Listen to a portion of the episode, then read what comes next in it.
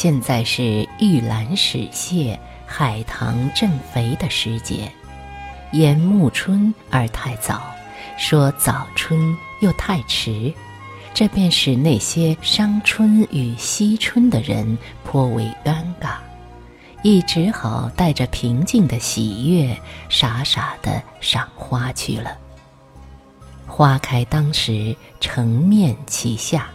这是多数人知足的状态，他们在经过平生历练、左躲右闪之后，早已学会规避生活的麻烦与不快，从而总能在幸福的进行时享受岁月。然而不得不说，世上也有百般闲情的人，他们一般对这样直线式的欢喜无动于衷。却喜欢在幽深的谷底或明亮的浪尖，感受颠簸动荡的情绪。很显然，亦很不幸，我似乎就是其中之一。谓之不幸，是因为他们不懂得生命之有限，不懂得平静安然，才最宜于生命的养护。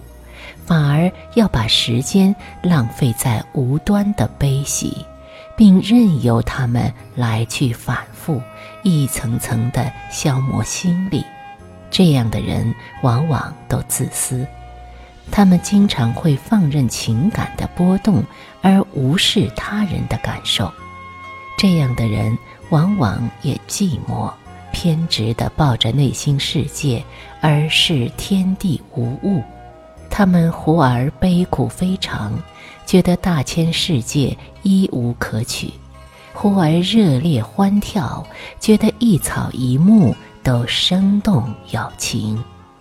他们时而心若空城，恨不得点滴之水都作沧海；时而心满拥塞，像关着一群麻雀，恨不得一下子剖胸放飞。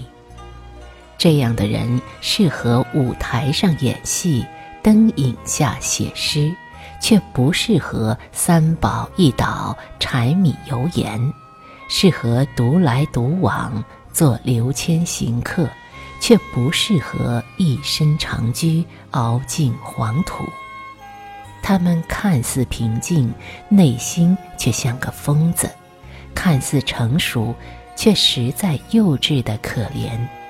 诸般情趣之中，他们离伤感近，离欢快远，离性情近，离名讳远，可谓红尘不爱，佛道不收。而他亦喜欢由着自己的性子，天花乱坠的活过一生。这样的人一般都缺乏独立意识，天生的不爱担责。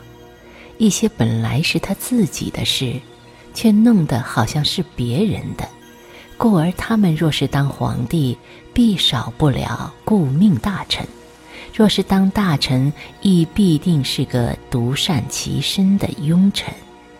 和这样的人做朋友，你便不要指望他三天两头的来看你，因为他们嘴冷心热，不喜周旋。但若见了时，他们倒也亲切如初。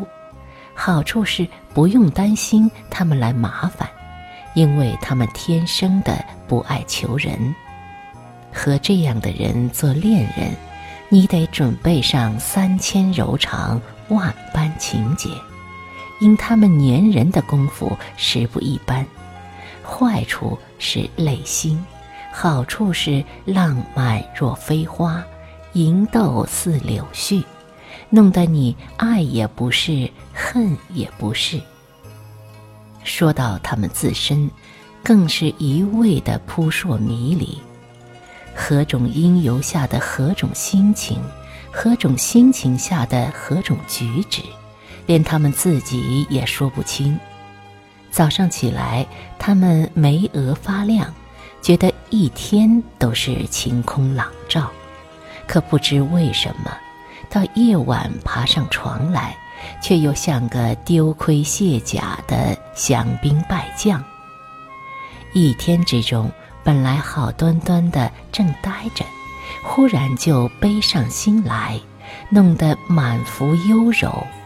及至忽而想到什么人、什么事，他又一下子开心的像个孩子。他们的热烈，真如繁花似锦，一波又一波的逐浪叠涛；他们的空寂，又真如静影沉璧，一片又一片的波寒月白。世事如流，而井然有序。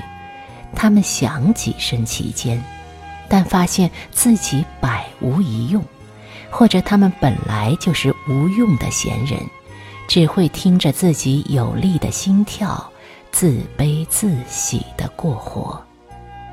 一次花开花落，对于人间只是季节的来去，而对于他们，却是类似涅槃重生的脱胎换骨。这样的闲情万种，对于尘世或是一种罪过，因为他们每日聒噪飘烟，人声鼎沸，根本不需要。但亦因这样的闲情，尘世之花才愿意扮装红尘，倾心一媚。原来，一切活着的生命，并不是为了活着。